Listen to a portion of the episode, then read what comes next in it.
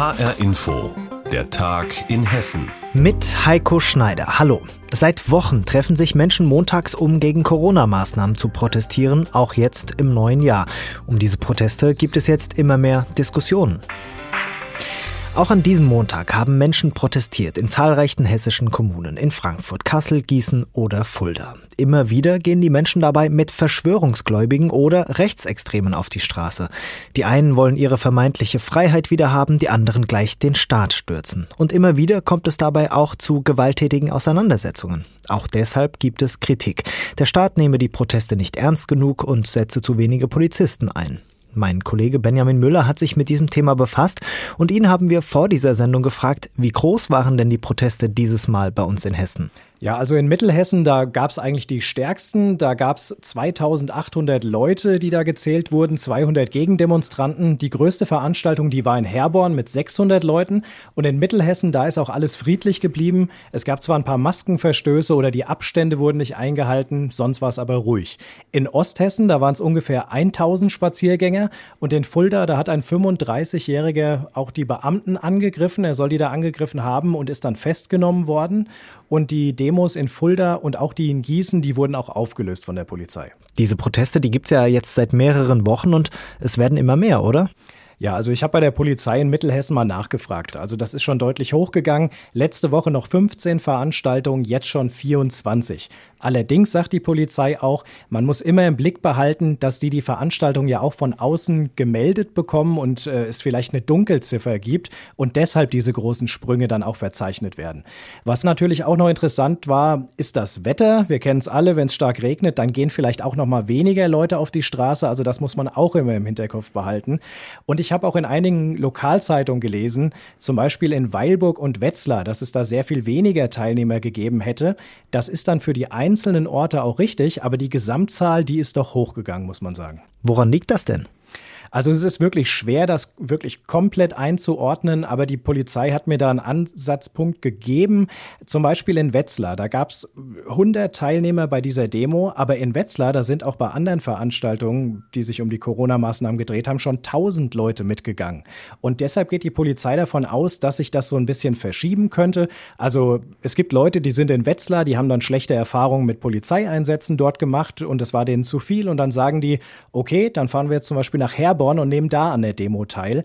Und natürlich machen solche Wechsel das für die Polizei auch sehr schwer ausrechenbar, wo sie jetzt wie viel Einsatzkräfte hinschicken. Und ähm, deshalb könnte das auch so eine Art Taktik der Spaziergänger sein. Wie bedrohlich ist diese Bewegung denn?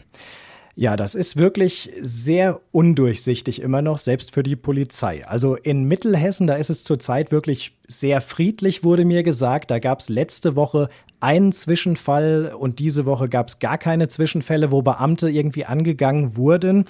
Aber die Masse der Veranstaltung, die macht den Polizisten Probleme. Also wenn man an 20 Orten zum Beispiel Veranstaltungen hat, dann ist das vielleicht noch machbar mit den Einsatzkräften. Wenn die aber auf einmal an 40 Orten sind, dann weiß die Polizei nicht ganz, wo wird es jetzt schlimm und muss schon sozusagen abwägen, wie viele Polizisten schicke ich eben wohin. Und das macht es schwierig. Und die andere Seite sind natürlich immer die Leute, die da auf diesen Spaziergängen, den sogenannten, unterwegs sind. In Mittelhessen sind das ganz klar viele Rechte. Da sind Menschen von der NPD dabei, da sind Menschen vom dritten Weg dabei. Also eindeutig diesem Spektrum zuzuordnen, sagt die Polizei. Und dann gibt es aber auch wieder ganz viele Gemäßigte. Es gab zum Beispiel in Gladenbach eine Veranstaltung, da haben sich dann Leute getroffen und es kam ein bekannter Rechter, den man da vor Ort wirklich der Szene zuordnet, vorbei und der wurde mit einem Megafon dann auch aufgefordert, er soll bitte fernbleiben. Sie wollen wollen nichts mit ihm zu tun haben. Er soll weggehen von der Demo.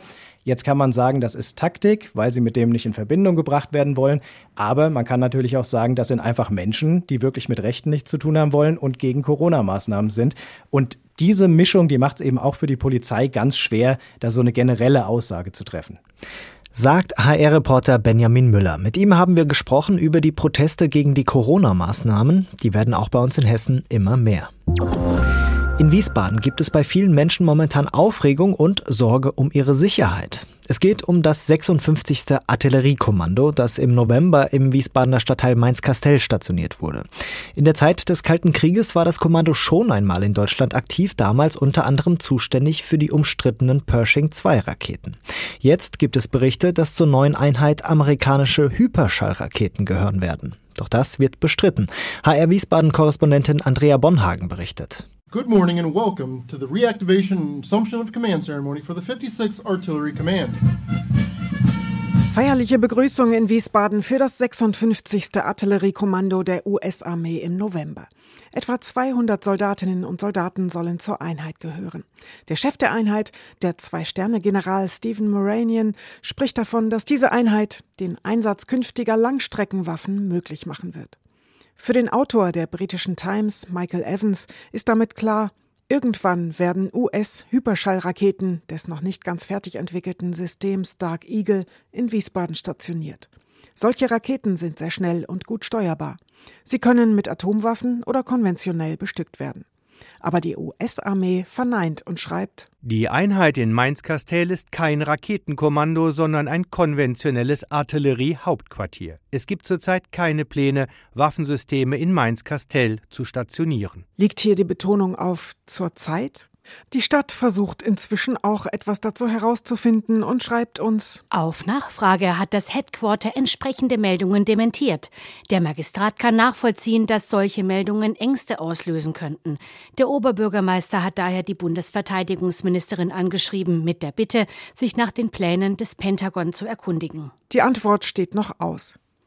Militärexperten bewerten die wiederaktivierte Einheit ganz unterschiedlich. Der US-amerikanische Militärexperte Ben Hodges, der selbst mal kommandierender General in Wiesbaden war, erklärt, die Einheit komme ohne Waffen, übernehme aber im Kriegsfall deren Steuerung. Firing units from the US Army or other allied forces could possibly be placed under the 56th Artillery Command or might receive their targeting information in coordination from the 56th Artillery Command. Bewaffnete Einheiten der US-Armee oder befreundeter Nationen könnten unter das Kommando der Wiesbadener Einheit gestellt werden, sagt Hodges. Oder das 56. Artilleriekommando könne Zielinfos geben und die Einsätze koordinieren.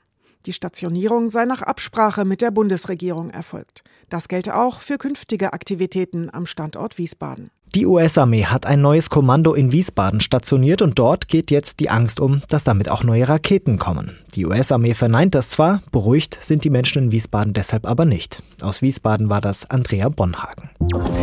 Tausende Menschen in Hessen haben ihre Strom- und Gasanschlüsse von Billiganbietern gekündigt bekommen. Darüber haben wir Ihnen hier in HR Info ja schon berichtet. An neue Verträge zu kommen, das ist für diese Menschen gar nicht so einfach. Denn viele Energieversorger haben just für diese gestrandeten Kunden neue, extra teure Tarife ausgearbeitet. Manche nehmen wegen der Krise am Energiemarkt sogar gar keine neuen Kunden mehr auf, wie HR Info-Reporterin Ursula Meyer berichtet. Andreas Schofer traute seinen Augen kaum, als ihm vor ein paar Wochen sein Versorger Gas.de kündigte. Der hatte ihn bislang vergleichsweise günstig beliefert, um sein Haus in Darmstadt zu beheizen. Und ich habe mir natürlich die Frage gestellt, bleibt gerade jetzt in der Winterzeit das Haus weiter warm? So wie Schofer gibt es zahlreiche Strom- und Gaskunden, die bei Energiediscountern wie etwa Gas.de immergrün oder Stromio waren und von ihnen plötzlich nicht mehr beliefert werden. Sie müssen dann an einen neuen bezahlbaren Vertrag kommen und das ist nicht einfach.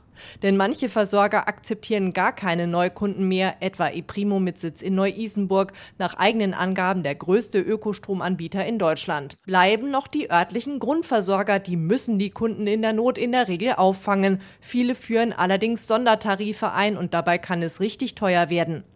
Rund 6000 Euro im Jahr verlangen etwa die Stadtwerke Kassel jetzt, wenn zum Beispiel eine Familie durch einen Zwangswechsel hier landet und im Jahr rund 20.000 Kilowattstunden Erdgas benötigt. Letztes Jahr wären es dagegen nur 1500 Euro gewesen. Auch SW in Wiesbaden, Entega in Darmstadt und Mainova in Frankfurt drehen an der Preisschraube. Mainova-Sprecherin Ulrike Schulz. Mainova hat bisher rund 13.000 Kundinnen und Kunden von Fremdanbietern übernommen die in Schieflage geraten sind. Die ungeplanten zusätzlichen äh, Strom- und Gasmengen muss Mainova allerdings selbst zu aktuell sehr hohen Marktpreisen nachbeschaffen. Diese Kosten reiche man an die Neukunden weiter, um die Bestandskunden zu schonen. Bei der Verbraucherzentrale Hessen zeigt man Verständnis für die wirtschaftlichen Schwierigkeiten der Grundversorger. Trotzdem Kunden unterschiedlich zu behandeln, das hält Energieexperte Peter Lassek für unzulässig, denn also diejenigen, die bisher gewechselt sind, sollen nun dafür bestraft werden, dass sie an ein Unternehmen geraten sind, die jetzt pleite gehen, weil sie am Markt schlichtweg unlauter agiert haben. Dabei wolle man doch, dass die Verbraucher den Anbieter wechseln, sagt Lasek. Deshalb sei es besser, wenn die Grundversorger für alle gleichermaßen die Preise erhöhten, für Alt- und Neukunden.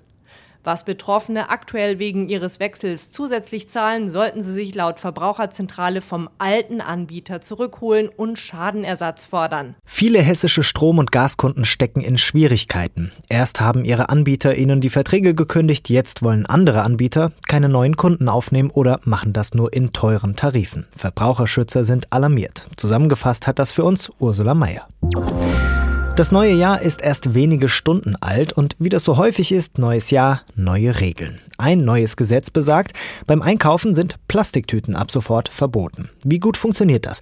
Das hat sich mein Kollege Tobias Weiler-Mattes beim Einkaufen in Frankfurt angeschaut und die anderen Kundinnen und Kunden nach deren Erfahrungen gefragt. Ein Supermarkt auf der Berger Straße in Frankfurt. Milchtüten, Brot oder Klopapier laufen übers Band. Die Kundinnen und Kunden packen ihre Einkäufe in Körbe, Rucksäcke oder in Stoffbeutel. Einkaufstaschen aus Plastik gibt es nicht mehr an der Kasse zu kaufen. Das finden diese Kunden gut. Eine super Sache, weniger Müll, weniger Plastik ist immer gut für den Planeten. Ich habe eh immer meinen Rucksack dabei, um die Umwelt zu schonen. Das ist das Wenigste, was man tun kann, oder? Wenn es nicht ohne Verbot geht, dann eben mit. Einwegplastiktüten sind laut dem Bundesumweltministerium ein klassisches Wegwerfprodukt. Genutzt werde so eine Tüte in der Regel nicht länger als 20 Minuten. Wenn sie in der Umwelt landet, liegt sie da viele Jahrzehnte, so die Experten, und kann Vögeln oder Meerestieren schaden. Deshalb seit Jahresbeginn das Verbot, der Handel darf Kundinnen und Kunden keine Plastiktüten mehr anbieten. Diese Frau aus Frankfurt muss sich aber nicht umstellen, sie bringt ihre Einkäufe so oder so im Rucksack nach Hause, sagt sie. Ob ich jetzt so praktisch finde für mich, das ist ja eine andere Frage, aber sind Sie einmal am Meer lang gelaufen? und haben gesehen, was da angeschwemmt wird, bevor es die Hotelleute schnell alles entfernen, damit die Touristen nichts sehen. Ne? Für die Kundinnen und Kunden auf der Berger Straße in Frankfurt ist das Plastiktütenverbot also kein Problem. Aber wie geht es den Händlern damit? Die konnten sich gut darauf vorbereiten, sagt Silvio Zeitzinger vom Handelsverband Hessen. Schon länger sei klar gewesen, das Verbot komme. Die Übergangszeit habe der Handel genutzt, um die noch vorhandenen Plastiktüten zu verkaufen. Es gibt noch wenige kleine Restbestände, die da sind. Da sind wir auch äh, noch auf der Suche nach Recyclingprojekten, wo man das gebündelt in Hessen zum Beispiel abgeben könnte. Aber wir reden wirklich über minimale Mengen. Generell, so sagt eine Kundin auf der Berger Straße in Frankfurt, müsse noch mehr passieren um die Umwelt zu schützen. Das ist ja nicht nur Plastiktöten, die die Umwelt verschmutzen. Hat man ja auch schon Dokus gesehen, dass es irgendwie von Fischereinetzen und so weiter kommt. Aber ja, man sollte natürlich bei kleinen Sachen anfangen, die jeder so für sich vielleicht dann auch tun kann im Alltag. Sagt es und läuft mit ihren selbst mitgebrachten Einkaufstüten die Berger Straße hoch. Beim Einkaufen kommt nichts mehr in die Tüte, wenn die aus Plastik ist. Seit dem neuen Jahr sind Plastiktüten beim Einkaufen nämlich verboten. Einen Erfahrungsbericht dazu hat uns Tobias Weiler-Mattes geliefert. Und zum Abschluss der Sendung noch ein kurzer Blick aufs Wetter, denn nach den anhaltenden Regenfällen treten in Hessen erste Bäche übers Ufer. Die Haune zum Beispiel führt bei Petersberg-Melsdorf im Kreis Fulda Hochwasser. HR-Info-Reporter Michael Pörtner, wie sieht's dort aus? Ja, da steht eine Wiese unter Wasser. Betroffen ist ein Reiterhof. Der Besitzer sieht's aber noch gelassen. Er ist meist der Erste, der hier Wasser im Keller hat. In Osthessen haben die Bäche im Einzugsgebiet der Kinzig und der Ulster in der Rhön die kritische Vorwarnstufe erreicht. Die Fulda selbst schwappt bei Bronzell übers Ufer. Hochwasser droht südlich von Darmstadt sowie nördlich von Frankfurt. In Nordhessen besteht eine Warnung für die Pfiefe in Melsungen-Adelshausen im Schwalm-Eder-Kreis. Sagt Michael Pörtner mit Blick auf die Pegelstände der hessischen Bäche und Flüsse. Die ersten treten schon über die Ufer. Das Thema könnte uns also auch in den kommenden Tagen weiter beschäftigen. Dann hören Sie das natürlich hier in dieser Sendung. Die heißt Der Tag in Hessen. Und das war er schon wieder. Dieses Mal mit Heiko Schneider. Diese Sendung, die finden Sie auch in der ARD Audiothek.